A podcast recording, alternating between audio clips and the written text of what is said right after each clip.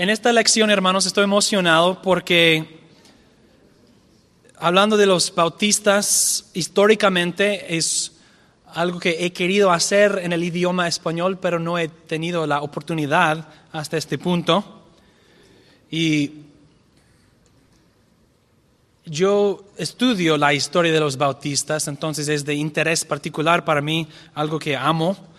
Entonces, aunque nosotros no tengamos muchísimo tiempo, les voy a hablar acerca de, de dónde provienen los bautistas y cómo los bautistas particulares y cómo relaciona su teología federal a la de la tradición reformada. Porque ustedes, creo, saben que la mayoría del mundo reformado no es bautista. Y ellos dirían que nosotros no somos reformados, muchos de ellos. Y no, no digo esto para, empezar, para luchar, pero para, decir, para, para decirles que la historia de los bautistas tenemos que pensar acerca de estas cosas. ¿De dónde venimos entonces?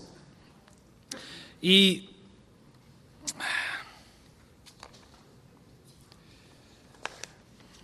estoy haciendo una decisión y voy a hablar brevemente acerca de los primeros dos puntos. Entonces, vamos a empezar con la teología y luego la historia.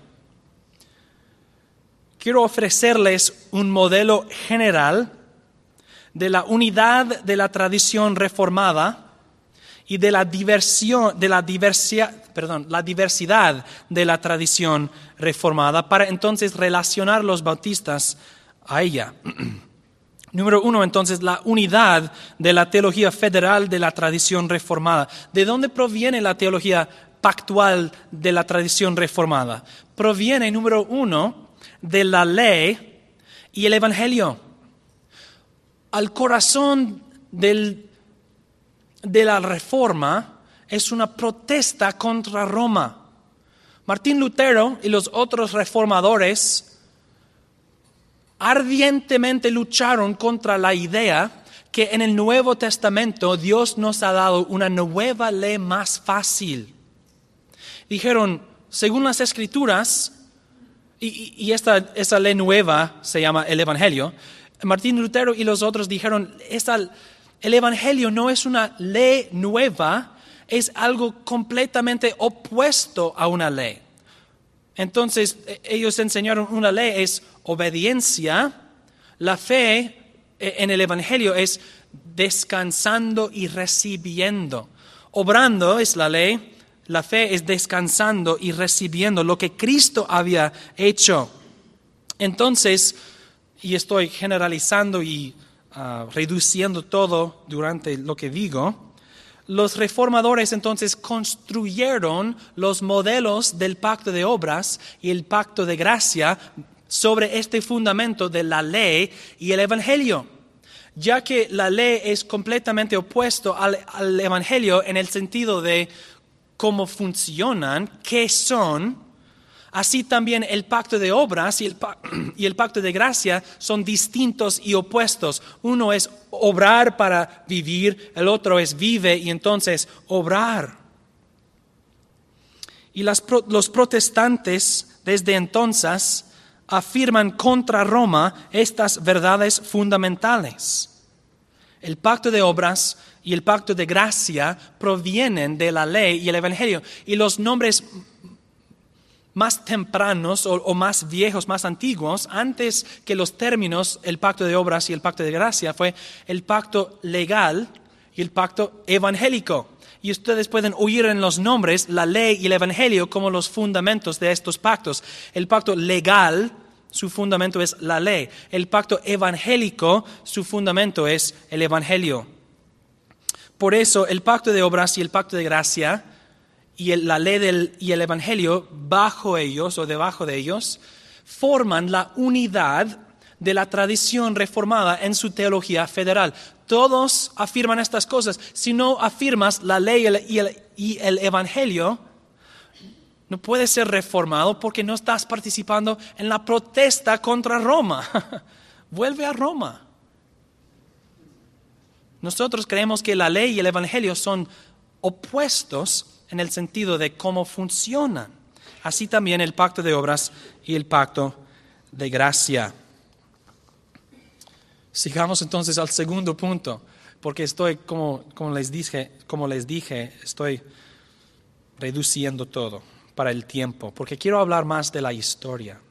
Segundo, la diversidad de la teología federal de la tradición reformada.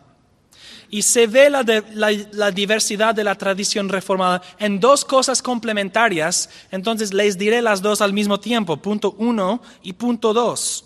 La relación de la ley y, y el Evangelio a los pactos de Israel en general y las dificultades del pacto sinaítico en particular.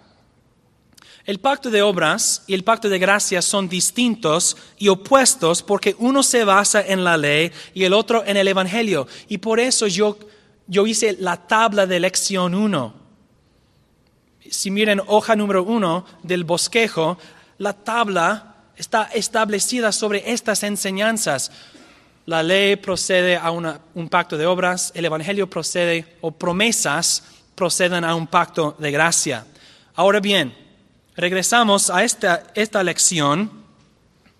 La dificultad entonces es que la ley y el Evangelio están presentes en los pactos de Israel.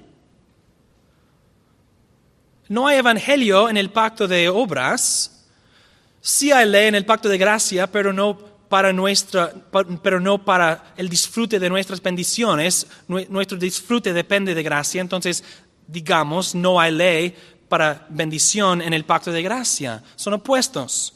Pero la ley y el Evangelio aparecen, están presentes en los pactos de Israel. Y por lo tanto había diversas opiniones dentro de los teólogos reformados acerca de la relación de la ley y el Evangelio a los pactos de Israel en general. Tocando el pacto abrahámico, había unidad entre ellos, que el pacto abrahámico es igual al pacto de gracia.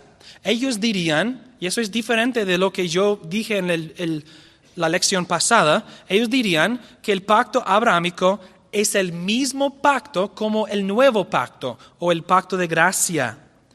Sin embargo, reconociendo esta unidad, había mucha diversidad entre los teólogos reformados acerca del pacto sinaítico y les recuerdo que cuando digo los teólogos reformados estoy hablando acerca de los que practicaban el, bautismo de infantes. Ellos no tenían un acuerdo, una unidad acerca de la identidad del pacto sinaítico, porque para algunos la ley es tan prominente y tan fuerte en el pacto sinaítico que, dijeron, pues entonces es un pacto de obediencia. Algunos dijeron, es el pacto de obras republicado para Israel, el pacto de obras original. Otros dijeron, pues el fin de la, ley es Cristo, entonces es el pacto de gracia, el pacto sinaítico. Están dividiendo, están hay diversidad porque uno identifica el pacto sinaítico con la ley, otro identifica el pacto sinaítico con el Evangelio.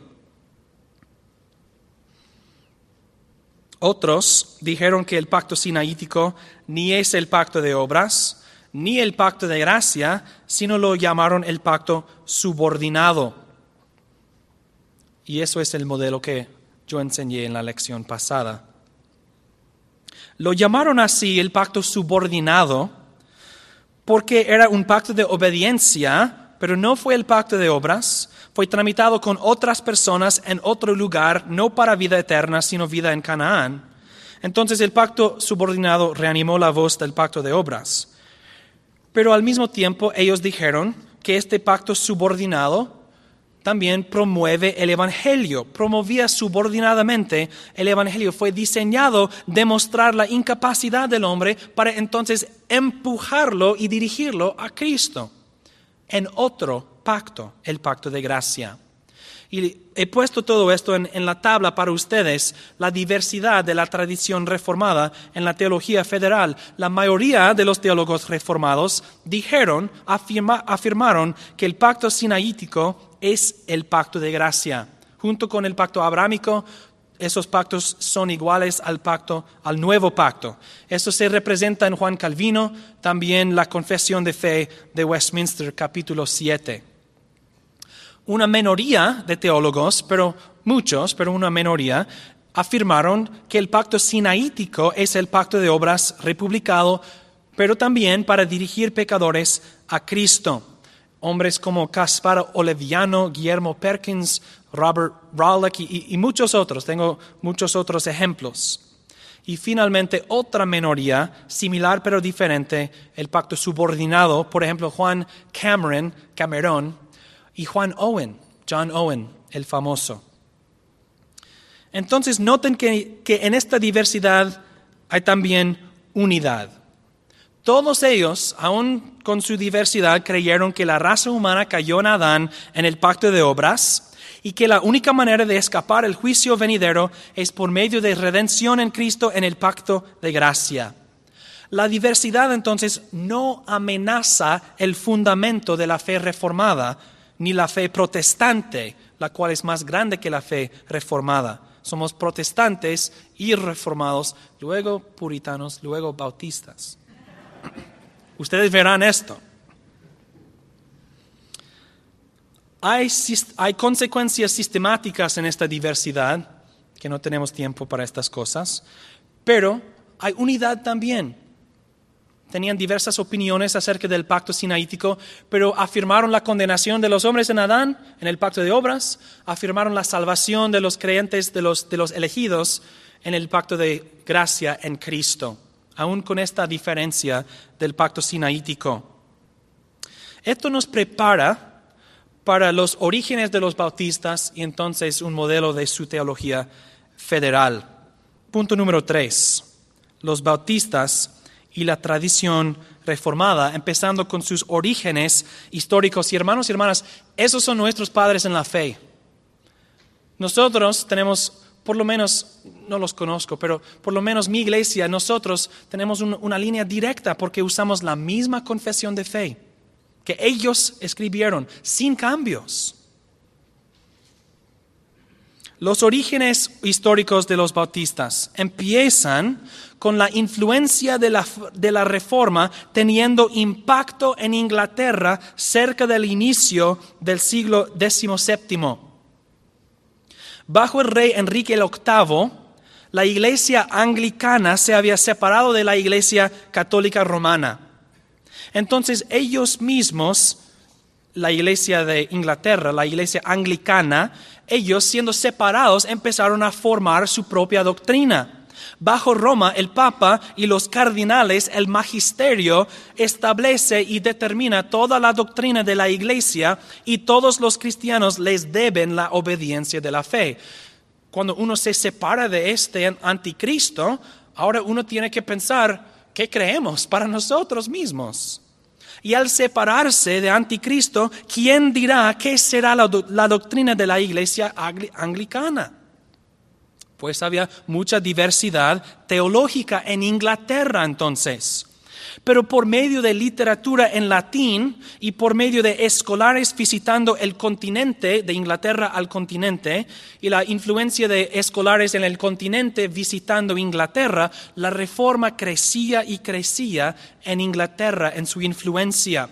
Y con el tiempo había profesores ingleses enseñando la teología reformada en las universidades de Inglaterra, Oxford y Cambridge. Entonces los sacerdotes de la iglesia anglicana entonces, y se llamaban sacerdotes, recibieron su preparación y educación de hombres como Guillermo Perkins y, otros puritanos como Richard Sibbs y, hombres así, William Ames. Y empezaron a darse cuenta de que había muchos errores en la iglesia anglicana en doctrina y práctica. Están en la iglesia anglicana, o por lo menos están preparándose para ella, y están siendo educados por hombres reformados en una, iglesia muy diversa, una criatura muy rara. Y cuando sacerdotes reformados, es decir, ya se graduaron con su, con su bachiller y también con su maestría, y fueron ordenados en la iglesia anglicana, entraron en sus parroquias, cuando empezaron a insistir en una reforma de la iglesia anglicana, sus enemigos, quizás no enemigos, pero los de otra, otra opinión, les llamaron puritanos porque los puritanos querían pureza en doctrina y práctica y el nombre no fue un nombre bueno. Nosotros decimos, oh, los puritanos, pero para ellos fue un, mal nombre, un, un, nombre para criticar los puritanos. Son tan rígidos los puritanos, quieren siempre esto y la otra cosa de la reforma.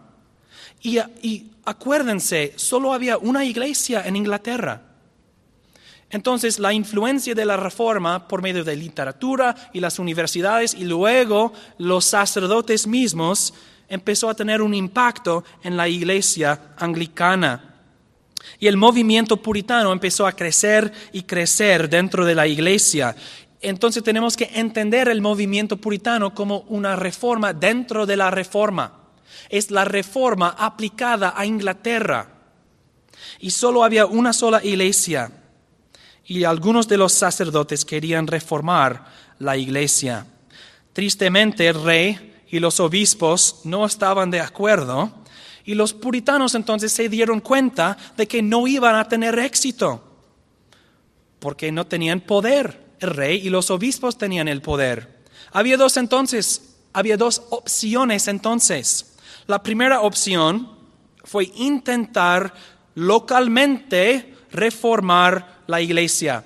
Pues el obispo y el rey y, todas esas personas no están de acuerdo, pero lo voy a hacer en mi parroquia. Eso fue una opción. Y ellos tuvieron que esperar que el obispo de su región sería benigno. Muchos sacerdotes intentaron reformar sus parroquias y dependiendo del obispo tuvieron éxito éxito pequeño en su parroquia o fueron expulsados de la iglesia y perdieron su sustento. La otra opción, había ciertos sacerdotes que concluyeron que la iglesia anglicana fue tan corrompida y enseñaba tantos errores heréticos que no fue una iglesia verdadera. Entonces para ellos tomaron la segunda opción, separación y los separatistas entonces empezaron a formar sus propias iglesias dentro de Inglaterra donde había una sola iglesia. Eso era seria, es grande. Cuando hay una sola iglesia y tú empiezas a instituir otras mientras la única iglesia tiene el poder y la autoridad del gobierno. Separatistas entonces. Dentro de los separatistas había iglesias que llegaron a creer que cada iglesia tenía el derecho de gobernarse a sí mismo.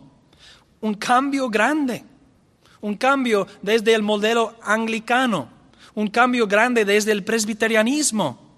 El modelo de obispos y arzobispos traspasó, en su opinión, los límites de lo que las escrituras enseñaron. Y es necesario acordarnos de que todo este tiempo los sacerdotes, que ahora eran pastores, están despertándose a errores en su propia doctrina, doctrinas que nunca habían cuestionado. Es decir, que cada paso de su reforma dirigió a otros pasos de reforma. No es que inmediatamente desde el principio vieron todos sus errores y se purificaron de ellos. No, se, se dieron cuenta de muchos errores, pero seguían, continuaban viendo errores en su, doctrina y su práctica, cosas que nunca habían cuestionado. Uno de los errores fue que en las iglesias anglicanas toda la parroquia fue admitida a la cena del Señor. Los sacerdotes conocían las personas del pueblo, vivían con ellos y rehusaron administrar los elementos a los que no se arrepintieron de sus pecados. Es natural entonces, si esto estaba en sus mentes, que cuando examinaron la cena del Señor para reformarlo, también examinaron su bautismo como infantes. Ahora bien, ¿Qué enseña la iglesia anglicana acerca, del bautismo de infantes? He puesto en sus bosquejos una porción del Book of Common Prayer, el libro de, de, oración común, el libro, es decir, el catecismo de la iglesia anglicana. Y esas palabras, esas preguntas y respuestas son de ellos. Yo lo copié de su propio libro en el siglo XVII. Esto es lo que enseñaban ellos. Eso fue su catecismo. Pregunta, ¿qué se requiere de personas para ser bautizado? Y lo siento si lo traducí mal. Estoy seguro que ustedes lo pueden hacer mejor. ¿Qué se requiere de personas para ser bautizado? Respuesta, el arrepentimiento en el cual abandonan su pecado y la fe por la cual creen las promesas de Dios en el sacramento. Amén. Amén. Pregunta, y acuérdense, esta es su pregunta. Los, bautistas no añadieron esta pregunta. ¿Por qué entonces son bautizados infantes si por su edad no pueden cumplir estos requisitos? Buena pregunta, catecismo. Muy bien, catecismo. La respuesta, porque sus padrinos los prometen para ellos el arrepentimiento y la fe. Y al, y y al alcanzar la mayoría de edad, ellos mismos deben hacerlos. Catecismo, catecismo, todo fue perfecto. Y luego, ¿qué hiciste? Los sacerdotes puritanos reformados dijeron, es una, oh, ellos que estaban empezando a pensar acerca de estas cosas, es una contradicción completa admitir que los infantos no pueden hacer estas cosas y al mismo tiempo decir que es necesario arrepentirse y creer para ser bautizado. ¿Qué es necesario? Arrepentimiento actual, la fe actual. Los hijos, los niños no pueden hacer esto. Sí, lo sabemos. ellos admiten que los niños no pueden hacerlo, pero los padrinos prometen esas cosas. Entonces los sacerdotes influenciados por el calvinismo, la reforma, ¿puede uno prometer la, fe y el arrepentimiento para otra persona? No, es imposible. Y así en los separatistas, los que se separaron, independientes que crearon en una, iglesia que se gobierna a sí mismo, motivados por la, por la reforma puritana, los bautistas particulares nacieron en 1638.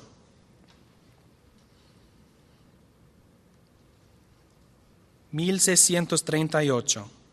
la formación de la primera iglesia bautista particular. ¿Por qué se llamaban bautistas particulares? Este nombre no se usaba en ellos. Fue un nombre que otras personas usaban para distinguir entre los bautistas arminianos y los bautistas calvinistas. Los bautistas calvinistas creyeron que Dios había elegido un pueblo particular. Entonces eran bautistas particulares. Los bautistas arminianas se llamaban bautistas generales porque creyeron que Dios había, que, que Cristo murió por un pueblo general, por el mundo. Entonces, eh, por de esto proviene el nombre. Ellos solían llamarse a sí mismos las iglesias bautizadas, nada más. Eh, pero el nombre bautista particular es el nombre histórico que todos usan para marcar nuestros padres en la fe. Entonces, su primera iglesia se forma en 1638. En 1644 tenían siete iglesias y publicaron su primera confesión de fe. 33 años después, en 1677, había más que 100 iglesias y publicaron su segunda confesión de fe, la confesión que confesamos nosotros hoy en nuestra iglesia sin cambio alguno. Algo especial para ustedes. La confesión de fe, la segunda confesión de fe, nunca fue publicada en 1689. Nunca. Fue publicado en 1667, 88 y 99. Entonces, ¿por qué la fecha 1689? Porque en aquel año el, nuevo rey Guillermo el, III, junto con su reina Ana, ellos dieron toleración, el acto de toleración para los que no estaban de acuerdo con la iglesia anglicana. Entonces, por el primer, más o menos, fue el primer momento en que los bautistas podían adorar abiertamente y organizarse abiertamente. Entonces, aquel mismo año organizaron su primera asamblea general. Y entonces publicaron después de su asamblea general de las iglesias una narrativa de su asamblea diciendo quiénes somos, una lista de todas sus iglesias y todos sus nombres, algo muy peligroso antes de la tolerancia. Y en, este, en esta narrativa dicen, y nosotros confesamos esta confesión de fe como la confesión de nuestra fe. Entonces 1689 marca su entrada al, al mundo público, diciendo, somos estas personas, nosotros somos de estas iglesias y esta confesión que ya ha sido publicado dos veces es nuestra confesión de fe. Por eso esta fecha es importante y lo usamos. Pero la confesión de fe nunca fue publicada en 1689. Y esta es, por eso se llama la segunda confesión de fe. Ellos publicaron su primera en 1644.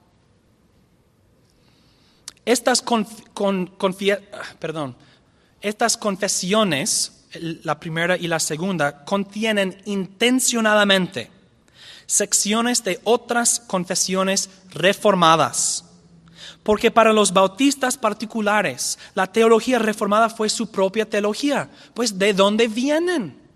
De las universidades, de la iglesia anglicana, junto con los otros puritanos separatistas independientes. Pero algunos no alcanzaron a la pureza de los bautistas particulares. Obviamente de su perspectiva nos dicen que los bautistas fueron demasiado too much, too far. Pero desde nuestra perspectiva, llegaron a una reforma completa de toda su doctrina y práctica en la iglesia anglicana. El punto es esto. Somos de la tradición reformada. Somos los estudiantes de la tradición reformada y nuestras confesiones de fe intencionadamente citan y copian las confesiones de la tradición reformada. Por eso nosotros nos llamamos bautistas reformadas hoy en día. Y esto nos dirige al punto número dos, bajo este punto, unidos con la unidad, diversos con la diversidad. Muy bien, Samuel. Los bautistas particulares creyeron y confesaron el pacto de obras y el pacto de gracia. La condenación de todos los hombres en Adán y la salvación de los elegidos en Cristo. Ellos en sus confesiones y en su predicación proclamaron la ley y el Evangelio como contradictorias. No obedezcan para vida, creyan para vida. Entonces los bautistas particulares están unidos con la unidad de la teología federal de la tradición reformada. Y la teología federal de los bautistas particulares proviene de, esta, de la diversidad de, ya existente dentro de la tradición reformada. Ya les dije que la, de, que la diversidad de la teología federal de la tradición reformada se encuentra en cómo relacionar la ley y el evangelio a los pactos que Dios hizo con Israel. Y hemos visto que para algunos teólogos como Juan Cameron y Juan Owen, el nuevo pacto era distinto del antiguo pacto.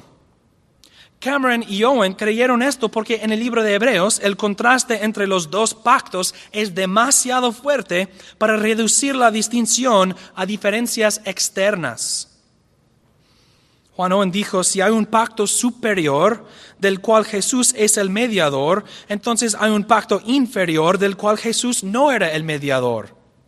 Eso fue su argumento diciendo el pacto sinaítico, el antiguo pacto, no es el nuevo pacto, el pacto de gracia. Y si los sacrificios israelitas no podían perder, perdonar pecados y si eran una sombra de bendiciones futuras, el Evangelio fue revelado y proclamado por medio del pacto sinaítico, pero fue distinto de ello. Lo que estamos describiendo, aunque sin la palabra misma, es la tipología. Y me gustaría hacer una lección acerca de esta. Pero, pero el punto es, estoy usando los argumentos de los que bautizan a los infantes ahora mismo. Lo que los bautistas particulares hicieron entonces, que les distinguía de Juan Owen y Juan Cameron, es que ellos aplicaron los mismos principios y métodos al pacto abrahámico. Y dijeron que aunque el pacto abrahámico promueve el progreso de la revelación del Evangelio, es distinto del pacto de gracia así como el pacto sinaítico. Dios le prometió a Abraham en aquel pacto que sus descendientes heredarían la tierra de Canaán y serían la madre del Mesías. Pero aunque les prometió una relación al Mesías según la carne, no les prometió una relación al Mesías según el Espíritu por este pacto. ¿Suena, suena, ¿Han oído esto? Quizás la lección pasada. Sí, entonces tomaron las herramientas de Juan Owen y Juan Cameron y las usaron para interpretar el pacto abrahámico también. Abraham y los otros creyentes del Antiguo Testamento vieron a Cristo por medio de mirando más allá de los tipos a las realidades presagiadas. Entonces los bautistas particulares dijeron que aunque el pacto de gracia fue revelado a Abraham y a los otros israelitas por medio de los pactos, el pacto abrahámico es el pacto de circuncisión, el nombre usado por Esteban en Hechos. Y que el pacto sinaítico expandió la misma relación con el mismo pueblo en la misma tierra. Y si el pacto abrahámico es distinto del pacto de gracia, aunque relacionado por tipología, el fundamento del bautismo de infantes se desvanece. Había muchos libros escritos durante el siglo XVII entre los bautistas particulares y sus oponentes. Y el campo de combates casi siempre fue el pacto abrahámico. Esto es el campo de combate. Los presbiterianos afirmaron que el pacto abrahámico es igual al pacto de gracia. Hasta Owen y Cameron, ellos también. Y que el bautismo reemplaza la circuncisión afirmaron que el pacto de gracia fue hecho con creyentes y sus hijos en Génesis 17, y es así también en la nueva administración, la nueva etapa del pacto de gracia, aunque con otro signo externo, el bautismo. Los bautistas particulares dijeron, esto no es suficientemente preciso. Abraham tiene una doble paternidad. Como padre natural, Dios hizo el pacto de circuncisión para él y sus descendientes naturales. Y Dios le hizo a Abraham el padre de creyentes como el modelo y el paradigma de la fe. Abraham creyó Dios y Dios lo justificó aparte de las obras. Entonces los que hacen las obras de Abraham, es decir, los que creen en Jesucristo, son los hijos verdaderos de Abraham. Como dice Pablo en Gálatas 3, como Jesús dijo a los fariseos, no me digan que, que Abraham es tu padre. Si eran de Abraham, harían las obras de Abraham. ¿Cuáles son? La fe. Y los bautistas particulares entonces alinearon la doble paternidad con dos pactos diferentes. El pacto de circuncisión para los hijos de Abraham según la carne y el pacto de gracia para los hijos de Abraham según, según su fe, un pueblo internacional y transnacional es decir, todos los creyentes en todas edades. Entonces, es posible ser miembro del pacto de circuncisión y el pacto de gracia al mismo tiempo si crees en Cristo por medio de la tipología. Y el hecho que los presbiterianos no distinguieron estos pactos, así preservó en la iglesia de Cristo el modelo de Israel nacional y mezcló un pueblo según la carne con un pueblo según el Espíritu, aunque el Nuevo Testamento afirma que la iglesia es el pueblo nacido de arriba, el pueblo del cielo, el pueblo de Cristo. En conclusión, hermanos, y muy rápidamente, Hemos visto en breve un modelo general de la unidad y la diversidad de la teología federal de la tradición reformada. Y hemos visto los orígenes históricos de los bautistas particulares, todo para ayudarnos a entender cómo la teología federal de los bautistas particulares se relaciona a la unidad y la diversidad de la, de la teología federal de la tradición reformada. Hay mucho más que podemos decir acerca de todo esto y los debates discutieron muchas cosas más que lo que yo he mencionado. Todos los versículos que tú puedes imaginar en el debate fueron discutidos por ambos lados y todos los debates de hoy son repeticiones de aquellos debates del siglo XVII. Pues mañana vamos a ofrecer nuestras propias críticas de la teología del bautismo de infantes, en muchas maneras repitiendo el fundamento de nuestros padres bautistas.